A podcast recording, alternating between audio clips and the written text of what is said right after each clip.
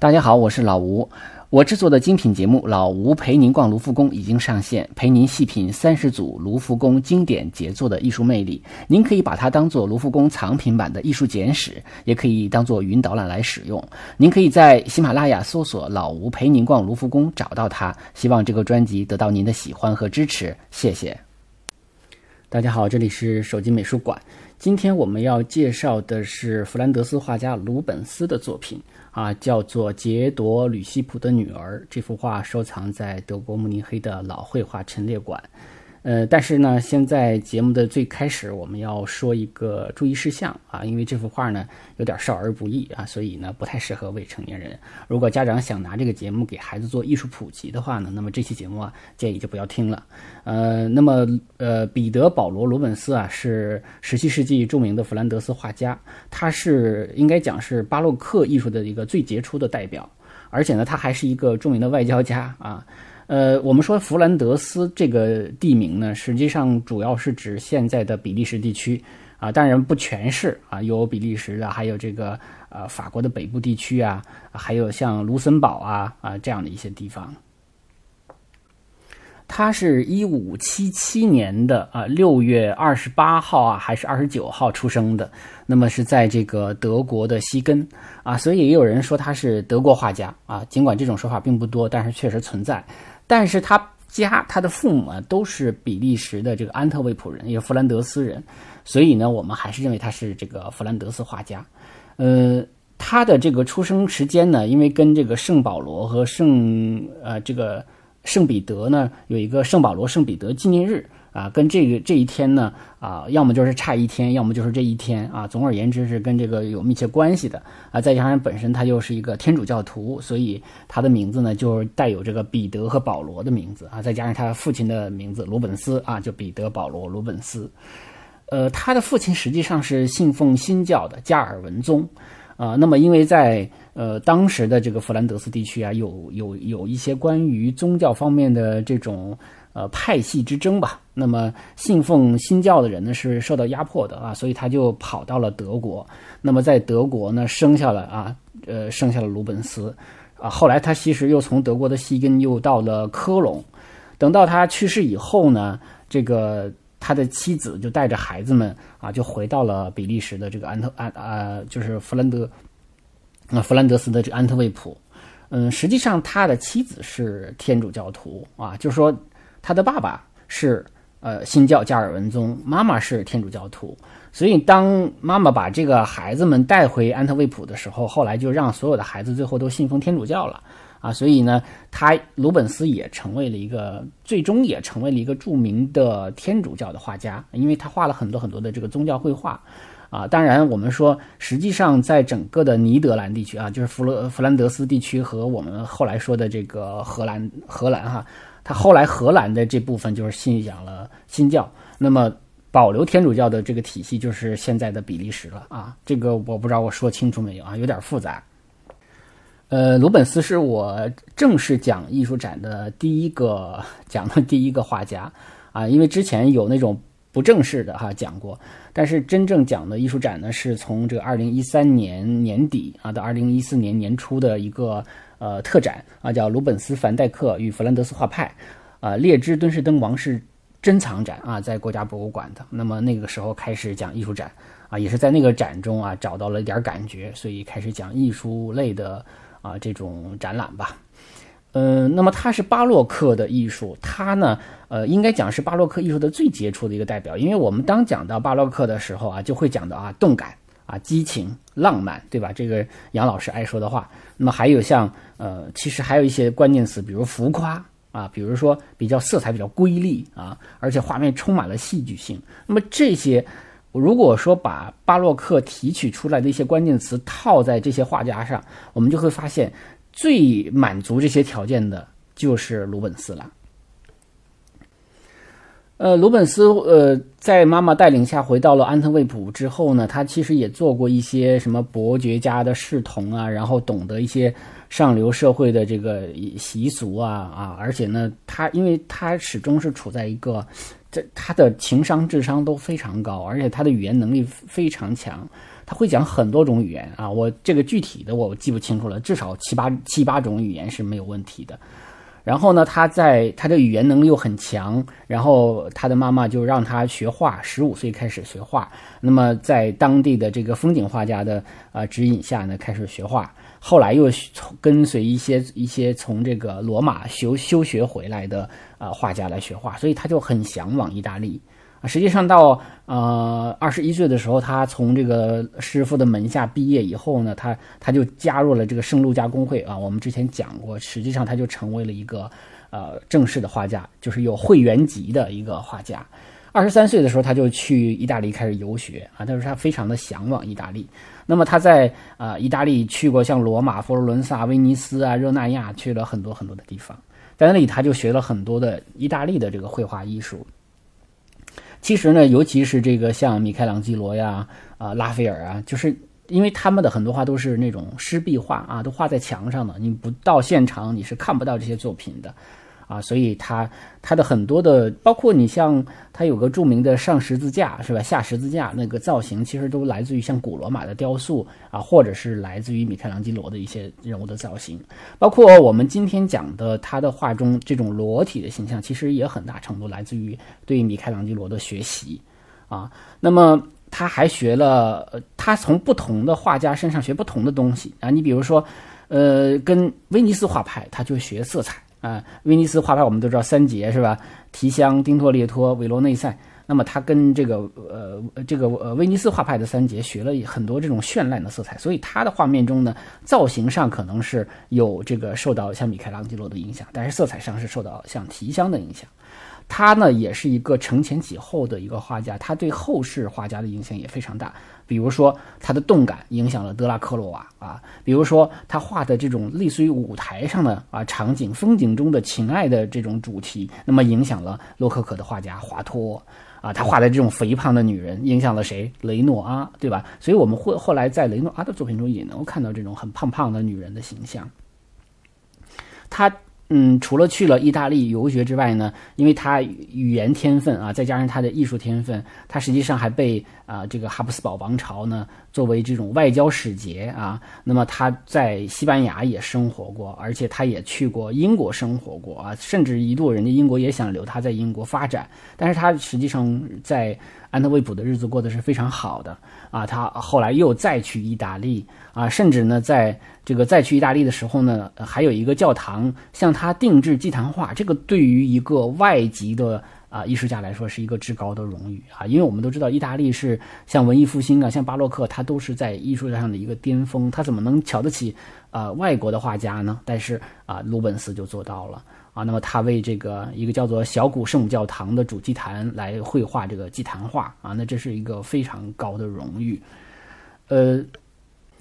他呃是在呃他的这个绘画生涯呢，可以说日子过得非常好。他有一个豪宅啊，我去安特卫普旅行的时候呢，也去参观过啊，很大的院子，很大的楼啊，两两三栋楼，还是他有自己的工坊。实际上，他的很多画呢，都是由他来画这个小稿。那么。再由他的弟子们哈，由他的手下的这些啊这些这个学徒们，把他的小稿放大，放大之后呢，他再进行二度润色啊，就是其实有很多的部分都不是他画的，但是他可能画画眼睛，画画脸，画画手啊，画画这种比较关键的地方，署上名字啊，就是他的作品了。所以我们能看到的罗本斯的作品其实是非常多的，他是一个非常高产的人啊。当然，他也由此而获得了很多很多的收益。他一方面可以说是他是个名利双收的啊，就是钱很挣了很多很多啊，名啊他也是很很有威望的，因为他是外交家啊，他也成功的促成了西班牙和英国之间的这关系的这个融洽啊。而且呢，他你像法国的呃这个国王亨利四世的妻子哈，还有这个这个呃路易十四的奶奶呢应该是啊啊叫玛丽德美第奇，还曾经向他定制过。啊，一组这个绘画啊，画自己的这个一生生平。那么在卢浮宫里头，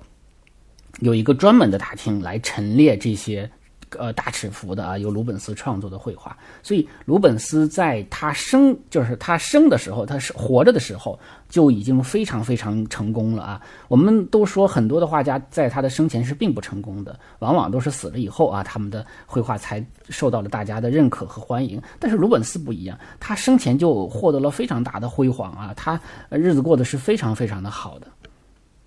但是，我们从这些里头也能看出来一点，就是鲁本斯他有很强的语言能力，他有很强的社交能力啊。那么这种社交能力，再加上他的语言能力，再加上他的这个呃这种很高的这种身份啊，就使得他有一个呃就把这个社交变成了一个外交啊，他就非常能甚至能促进国与国之间的关系。啊，这样的一个呃一个能力啊，所以我们也可以看到他是一个具有国际视野的人，而且他在很多国家都生活过，他呃又又能够啊跟这个当地的人进行沟通，他他可以进行一个很多元化的表达，而且他把巴洛克的这个风格可以说是表现的淋漓尽致所以鲁本斯的绘画是非常就是可视性非常强，尺幅非常的大，那么还有一点就是色彩非常的漂亮。而且呢，很容易看到我们在欧美的一些主要的这个美术馆中呢，都能看到鲁本斯的作品啊，非常的精彩。他当时有一句话说，叫做啊，他说绘画是我的职业啊，那么外交是我的爱好。从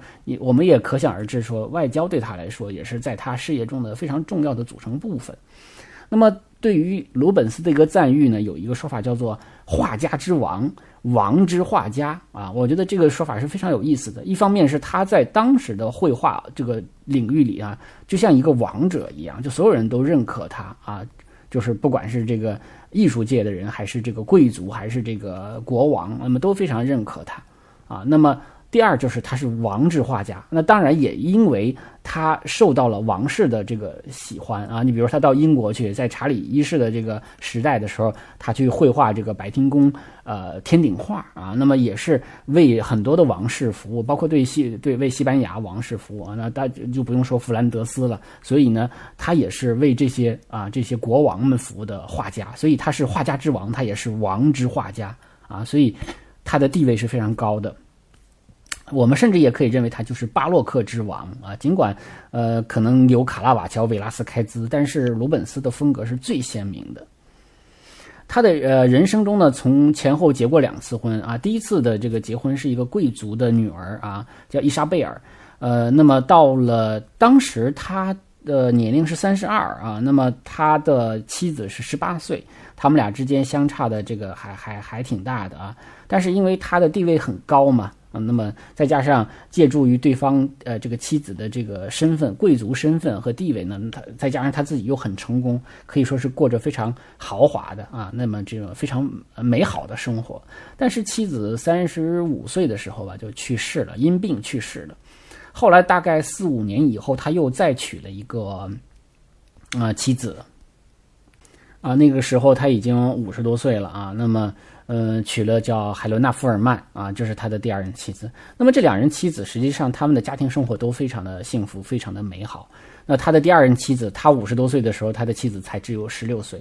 啊，实际上也也有很多人说说，以你现在的这个。身份以你现在的知名度，你完全可以去娶一个贵族哈。但是呢，呃，鲁本斯就很坦诚，就是说他对女人的想法，就是说我反正也不缺钱了啊，我也不需要再借助对方的这个实力去来让我的生活更好啊。其实我已经不需要了。那么当然，我要去选一个非常年轻的这个这个这个人来做自己的女人啊。所以，呃，他的前后两个妻子呢，都让他非常幸福。那么，他也画了很多，呃，跟这个前后两任妻子的绘画啊，包括有些画中呢，也会用这个自己的妻子来当模特。但是他画了很多很多的，呃，肥胖的女人啊，当时是啊，这个以胖为美的啊。当然，有一些是他的妻子来当模特啊，但是呢，很多人也认为他实际上有很多的这种肥胖的。呃，这个形体呢有想象的成分啊，因为他毕竟是一个天主教的一个画家。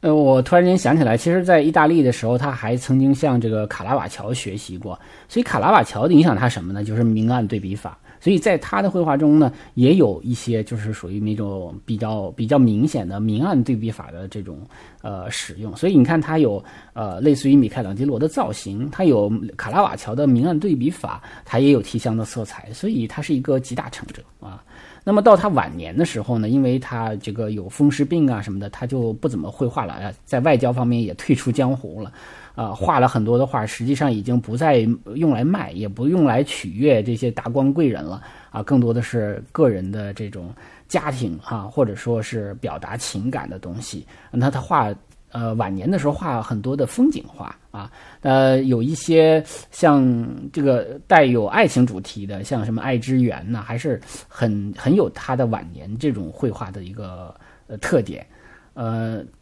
总之言，总而言之，鲁本斯是一个生前都非常非常成功的画家啊，死了也很成功。就是他的绘画是自始至终都受到推崇的。那么在巴洛克整个巴洛克时代的话，他就是那颗啊，应该说是明珠之一了啊。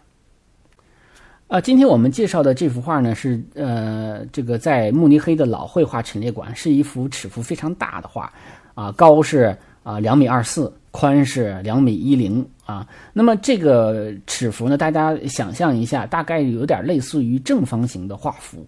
呃，这个名字叫杰多吕西普的女儿啊，它实际上是来自于一个古希腊神话啊，所以呢，我必须得讲故事啊，尽管我并不是太擅长讲故事，也不太爱讲故事，但是因为它这里边有故事情节，我不讲，大家就不知道他在讲什么啊。实际上，这个画中呢，我们看到图片的时候，会发现里边有两个男的，两个女的啊。这两个女的都是裸体的形象。那么还有两个小孩儿啊，就是一两个小爱神啊，或者小天使这样的一个形象。呃，那么他反这两个男人是谁？这两个女人又是谁啊？那么这两个说到这个呃杰多呃吕西普女儿的这个故事之前呢，我们要先讲另外一个故事啊，叫利达与天鹅。呃，实际上呢，这两个男男的啊，就是啊，这个利达生的这个孩子。那么，利达与天鹅的故事，我想可能很多喜欢古代就是古典啊艺术的人可能都知道啊，就是呃，这个利达呢是斯巴达王啊的妻子啊，叫廷达瑞俄斯的妻子叫利达。呃，他呢，嗯，就是。被宙斯看上了啊！其实这个故事有点复杂，我把它尽量的简化一下。就是他被宙斯看上了，那么宙斯就到这个湖边呢，呃，化作一个天鹅啊，来追随这个利达啊。那么这个呃，利达不知道他是宙斯啊。那么这个天鹅就跟依偎在利达的旁边啊，最终和他发生了关系。大家想想，这是古希腊神话比较神哈。那么发生关系之后呢？就生了两个蛋啊，这两个蛋啊，呃，因为这个宙斯是天鹅嘛，化身为天鹅嘛，就生了两个蛋啊。这个人啊，生了两个蛋。那么这两个蛋孵化完了之后呢，其中的一个蛋啊，就呃有一就是孵化出来两个兄弟啊。这两个兄弟就是我们今天看到的这两个男男士啊，这两个其实就是利达的儿子。那么这个利达呢，因为他是这个斯巴达王啊，呃，廷达瑞俄斯的妻子。所以他的这个蛋里头的这两个男孩啊，有一个是斯巴达王的儿子，有一个是宙斯的儿子。你看这乱不乱哈？啊，我觉得能把这个事儿能讲清楚，还挺了不起的。然后呢，还有一个蛋，那个蛋呢孵出两个女儿啊，那两个女儿啊，这个那其中的一个啊是非常有名的，就是海伦啊。我们都知道啊，这个呃特洛伊战争哈，就是因为海伦啊。所以呢，实际上他的这个两个儿子，就是有一个是凡人啊，斯巴达王的孩子，一个是宙斯的孩子。那么两个女儿应该也是这样的，海伦应该就是宙斯的那个女儿。那么这两个男孩就是属于立呃，虽然他们有一个统统一的名字叫做宙斯之子，但实际上是两个爹啊，是一个妈。虽然是一个蛋中孵孵化出来的啊，但是就是比较复杂。这两个儿子呢，一个叫做呃卡斯托尔，卡斯托尔就是这个廷达瑞俄斯，也就是斯巴达王的儿子。那么宙斯的这个亲儿子呢，叫做波吕克斯。呃，卡斯托尔是比较善于骑马的啊，在我们的画中呢，就是这个穿着盔甲的这个啊，骑在马上的这个人，他就是卡斯托尔。呃，另外一个就是光着的啊，就是我我们不能我们不知道是不是全裸啊，因为有一有一就是下半身是被遮起来的啊，起码是光着膀子的啊。这个就是呃叫做布吕克斯呃波吕克斯是这个呃宙斯的儿子，那么他呃是比较擅长格斗，比较擅长呃这个拳击格斗，就一个擅长驾驭烈马啊，擅长骑术，一个擅长格斗。呃，那么这两个兄弟呢，虽然不是一个爹啊，是一个妈的，但是两个兄弟关系非常好。那么在这幅画里呢，实际上他们是一个抢婚的场面啊。如果说再说直接一点的话，就是一个强暴的一个场面啊。他们呢是呃喜欢上了这个叫做呃呃吕西普的两个女儿啊。那么这个两吕西普啊，他有他这两个女儿，实际上。嗯，跟吕西普的两个侄子，也就是这两个女女人哈，和他的两个应该是堂兄弟吧啊，那么好像产生了一种暧昧关系，是想结合在一起的啊。但是呃，这个宙斯的这两个孩子啊，我们姑且都叫宙斯的儿子吧。那么呃，卡斯托尔和布吕克斯，那么却喜欢上了这两个人，就把他们要抢走啊。是当然也可能是因为跟那两个男孩那两个。呃，吕西普的两个侄子之间发生了争执啊，那么也就是说，反正啊，我也喜欢这两个女人啊，我们也喜欢这两个女人，反正我们也要跟你们也不对付，我们就把这两个女人抢走啊，其实就是一个霸王硬上弓的场面。所以呢，整个这个场面呢，就是抢人啊，就是这样的一个呃画面吧啊，所以我们看到的就是两个赤裸的女性的形象啊，被两个呃壮小伙子给抢走了。但是这个场面呢，就是很激烈。啊，而而且呢，我们反复的说，就是这种女性裸体呢，它主要是出现在神话中啊。呃，那么如果说我们画普通的人要画裸体的话呢，是有伤风化的。但是因为它是神话题材，所以呢，这个女性呢，她是裸呢，就代表她跟神有关系啊，或者跟神话有关系。呃，所以呢，我们在这个画面中看到的这些角色呢，就是这些角色。但是我们要接着说他后边的这个情节。就是他抢夺了这两个女人走了以后呢，那么那两个兄弟就不干了啊，那两个兄弟就把其中的这个穿着铠甲的这个卡斯托尔就给杀了，啊，因为这个卡斯托尔他是凡人的之子嘛，就是斯巴达王的这个儿子嘛，所以他是能死的，而布吕克斯呢是呃不能死的啊，因为他是宙斯之子，死不了，所以布鲁克斯就求这个宙斯说，你能不能？啊，这个就是一个是要要惩罚的这个呃，他那两个堂兄弟啊，还有一个点呢，就是他说能不能让我啊，让我跟这个呃，跟我这个兄弟卡斯托尔就一起去了啊，就兄弟情深，就想跟他一起走，一起死掉。但宙斯就是说，你是神的儿子啊，你是我的儿子啊，你怎么能死呢？你你是不死之身呢？啊，对你来说可能有两个选项，一个是呢啊，你要么就是在神界啊继续做神。啊，永远不会死。还有一个呢，你如果真的是想跟你的兄弟在一起的话，那你们就是轮流在神界和冥界啊这样的轮流的生活。那么他这个布吕克斯呢，非常的呃，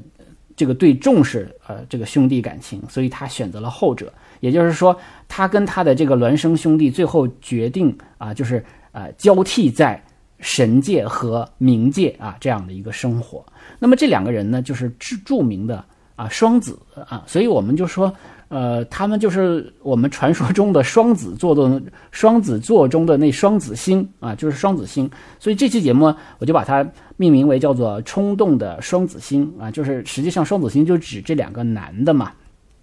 那么整个这个画面呢，它就展示了一种很冲动的、很激情的一面。哎呀，真的很不容易啊！我这终于把这个故事讲完了，也不知道我有没有讲明白啊？呃，而且呢，这些名字啊，在不同的书上翻译是不一样的啊。就是我们看古希腊神话最或者古罗马神话的时候，最大的痛苦就在于它在不同的书上它的翻译的译名不统一，所以对我们理解和这个记住这些故事啊，就是产生了一个很大的困难啊。所以呢，如果大家，遇到的书上边叫的名字跟我说的不一样啊，大家不要有什么意外啊，这个是很正常的啊。就是在古希腊神话的翻译界，就是经常存在着类似的问题，可能只有几个主神啊，可能没有问题，但是一些小一点的这个神呢，什么的名字都会有不同的翻译的方法。那那我们回过头来看这幅画啊，大家首先想象一下，它是尺幅非常大的一幅画。那么这幅画我们看到他表现的男人和就是劫掠女性的时候，这个动作应该讲是非常的。啊，有点简单粗暴了啊啊，而且非常的直接啊，而且呢，有些动作甚至有点不不雅啊。那这我们说这个不雅也是正常的，因为他的这个题材就不怎么雅。我们可以看到，像卡斯托尔托尔的时候，他自己坐在呃马上，但是他去呃去抱着其中的一个女子哈。这个女子呢，呃，这两个女孩呢，一个叫做呃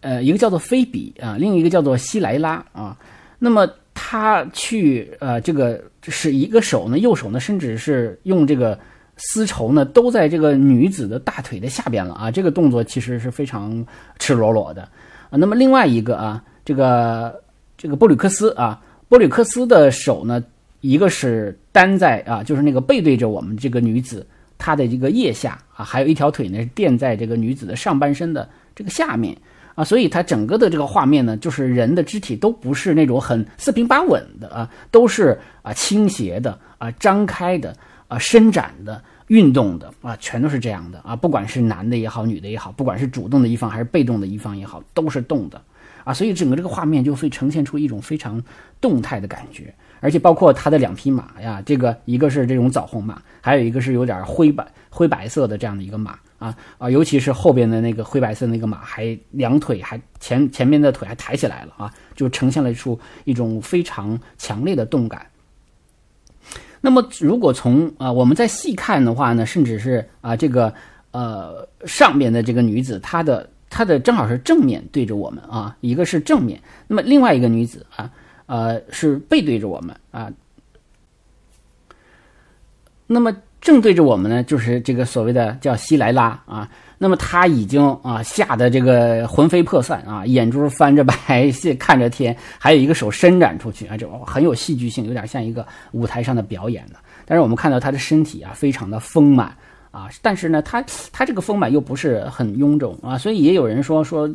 呃，鉴赏鲁本斯呃有一个窍门，就是看到丰乳肥臀啊，看到这种啊肥胖的女人啊，大家就知道好像啊看到了。啊，鲁本斯的画啊，我个人也是觉得鲁本斯的画是非常容易识别的啊。我个人呢，在美术馆看画的经历呢，也是最先认出来鲁本斯的画啊。一方面是因为我讲过啊，但是其实在我讲之前，我就已经能够认出他的画来了啊，非常的有特点。那么就是色彩很绚烂，这种尤其是这种裸体是很多的啊，女性的裸体尤其多，男的裸体也不少啊，而且呢。就是女的都是很肥胖的啊，很白的，那么啊白白胖美啊，应该叫啊，那么女的那男的呢都是很肌肉的啊，所以都是很很有力度的啊。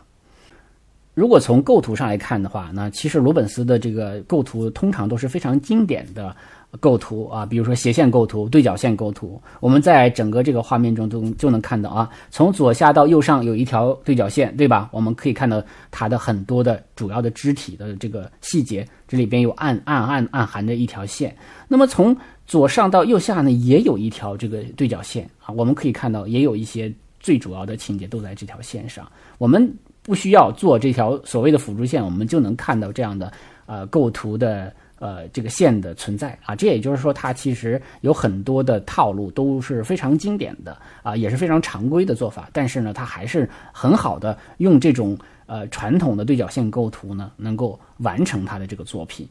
啊。你比如说啊，像这个呃。举起的是延伸的手啊，还有那个伸展出去的腿，还有这个扭曲的身子啊，都是在这样的线上。而且它这里头呢，除了有这种斜的对角线之外，它还有一个螺旋性的这样带有 S 性的这样的一个构图啊。我们可以看到，从下边的这个女性啊，应该是菲比，然后到这个布吕克斯，布吕克斯，然后再到啊这个上边的啊伊莱拉啊西莱拉啊，再从西莱拉再到那个卡斯托尔啊，那么这样的一个呃。S 型的啊，再再到马马头啊这样的一个曲，这个带有螺旋性质的上升的这样的一个曲线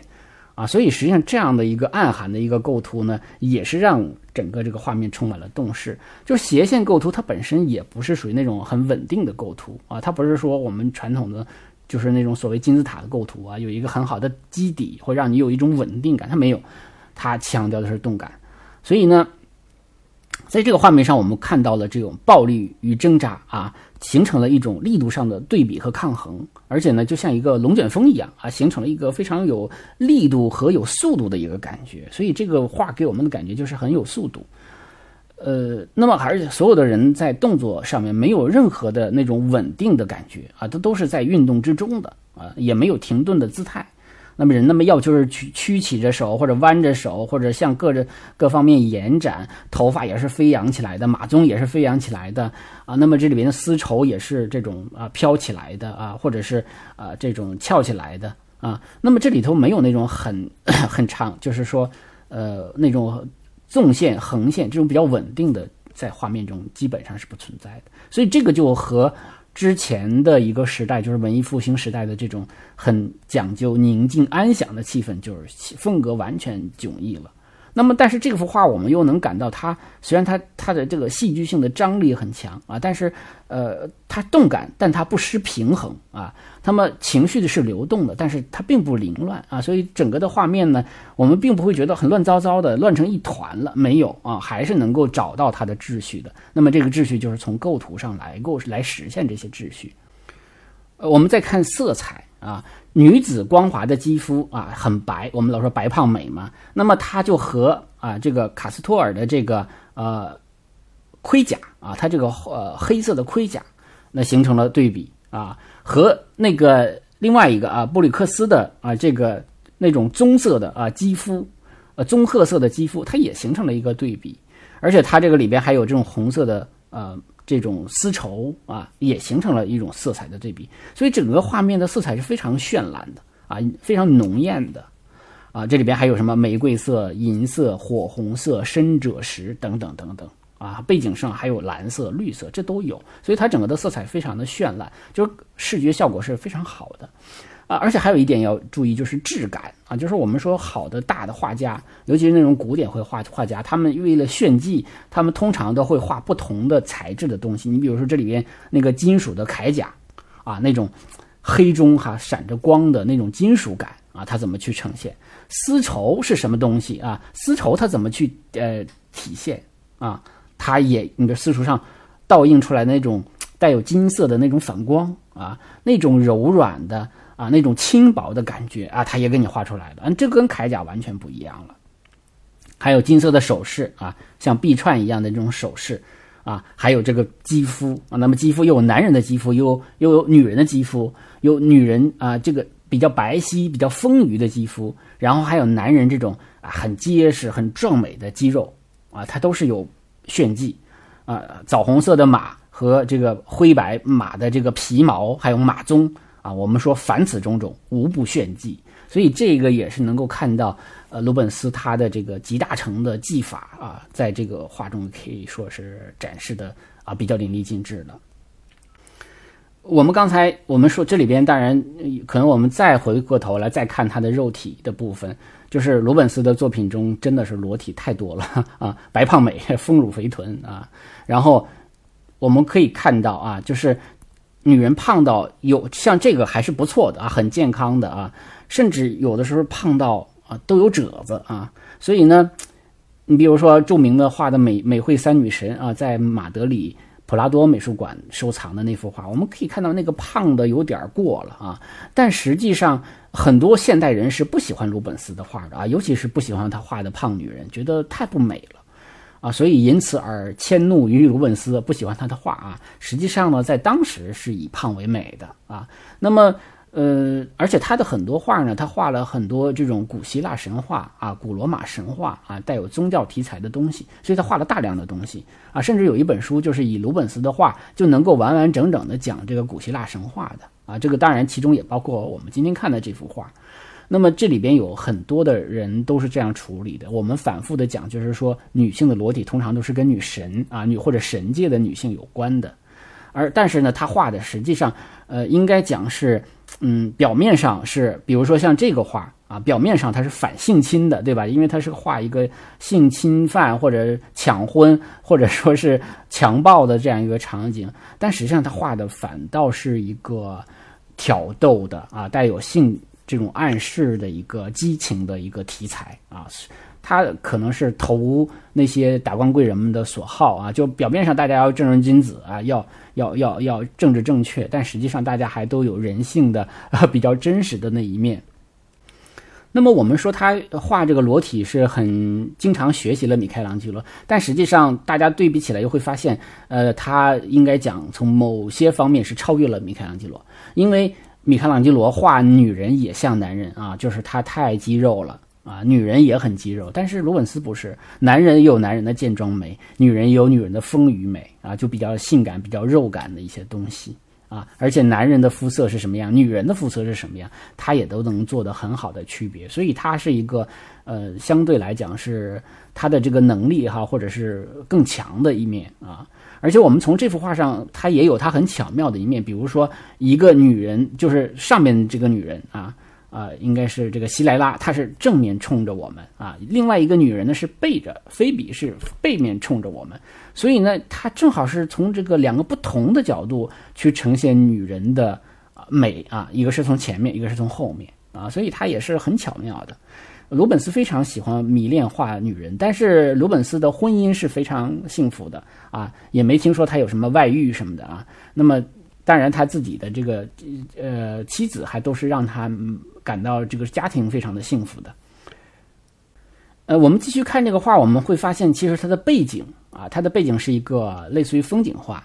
那么这个风景画呢，我们看到的云彩呀、原野呀，啊，却非常的安静啊。他画的那个，不管是小树也好啊，野草也好，植物也好啊，都是像静物一样。所以它的整个的画面的那种动感就更加强烈了。它实际上是用一个比较安静的、比较古典的那种环境来衬托出画面人物的这样的一个激烈动作。但是这幅画中呢，呃，还有两个小小孩儿，对吧？两个小爱神啊，带着小翅膀的小爱神小丘比特。那么一个都是，其实两个都在牵着马啊。比较明显的是在画面最左侧的这个啊，牵着这个枣红马。啊，但是他虽然抓着马鬃啊，感觉好像也是动态的感觉，但实际上他在偷看啊，呃，看这个 这种强暴抢婚的场面啊，就原本是少儿不宜嘛，但是丘比特他就他属于一个。要要经历很多少儿不宜的一个少儿啊，因为他是爱神，所以他也寓意着，就是因为有呃有小丘比特的出现，也寓意着啊他们之间是有爱情的，所以这个他们之间的关系也比较奇怪。一方面他们是一个抢婚，是一个强强暴的这么一个场面，但实际上他们把他们抢回去之后，也跟他们成家，也也也成为他们的妻子。也也是说，他们之间可能也会产生爱情，就是小爱神的出现起到了这样的一个作用，就是说这是一个带有暴力性质的爱情啊，是这样的一个意思。那么还有一个小爱神是在我们可以看到，在那个呃卡斯托尔后边啊，就是他后边还有一个小小小小孩的形象，呃，他在忙着那个去驯驯服另外一匹啊灰白的马啊，那么他其实。作用啊，跟这个另外这个左边的这个小爱神的作用是一样的。在呃罗本斯的画绘画中呢，啊，如果是表达爱情场景的时候，经常会有这样的呃呃这种场，就是小爱神的出现啊，来展示呃哪怕尽管是通过暴力手段结合在一起的，但是他们之间也产生了爱情啊。当年在。呃，罗本斯那个展览上，我们讲过一个叫做《战神马尔斯与瑞亚西尔维亚》，其实其实也是一种带有强暴的关系的，但是他们也在中间画了小爱神的形象来展示他们之间啊，最终还是啊成为眷属啊，是表达这样的一个东西啊。当然，我们不能用现代人的价值观，用现代人的爱情观去看古代人或者去看神话里边的人了啊。我们是还是要在他的那个语境之下，语境之下来来来讲这个故事，来理解这个故事。那么我们从呃这个最主要的这个呃四个人的这个部分呢，我们在看的时候，我们会发现，呃，这个卡卡斯托尔啊，呃波吕克斯啊，波吕克斯和呃菲比还有西莱呃西莱拉他们这个四个人，他们这里头没有呈现出那种强暴哈或者说性侵的这样的一个悲剧感，他也没有渲染那种残酷性啊。甚至女人的肢体的拒绝看起来也不是那种很拼了命的呃摆脱，而甚至脸上还有一种绯红，是吧？还有点害羞的成分，所以我们感觉它看起来更像是一个畅快淋漓的哈激情戏的一个高潮的部分啊，有这种感觉。所以这个画呢，它是有点反主题的性质，就是我们刚才也说了，它表面上是反性侵的这么一个旗号，它行的实质呢，实际上是情色主题。那么这种绘画，其实在呃，在当时是很受欢迎的啊，因为它呃偷换了概念啊，那么投有点投机取巧的成分了啊。但是这个是当时艺术创造的一个一个小的怎么说呢？小的办法啊，小的聪明啊，但是创造出了这样的一系列从艺术的角度来讲是非常伟大的作品了啊。实际上，鲁本斯的类似的作品也有很多啊。那么当然，这幅呢是更具有代表性的一幅。嗯，这期节目呢就说到这儿啊。那么最后还是啰嗦一下啊，手机美术馆的版权属于博主本人，未经允许不得在任何的电台和媒体平台上使用。那么当然希望大家啊继续通过这个打赏、赞助啊、转发啊，还有这个购买直播微课五十五位大师的西方美术史啊，来支持我的节目。那么现在这个微课非常容易找了，就点击我的头像，那么往下滑动呢就能找到这个微课啊。当然还有另外一个电台节目的合集啊，叫艺术。旅行漫谈也欢迎大家收听，啊，这期节目就这样，再见。